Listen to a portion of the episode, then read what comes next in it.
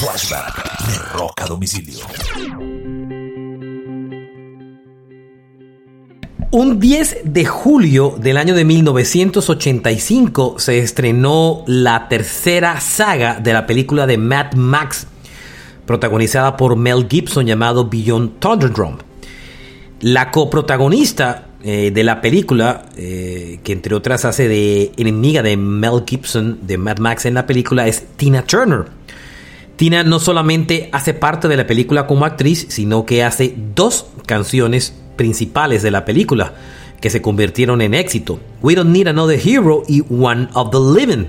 Las canciones fueron éxito top 20 en Estados Unidos, inclusive We Don't Need Another Hero llegó a los 10 primeros. Este fue un flashback de rock a domicilio.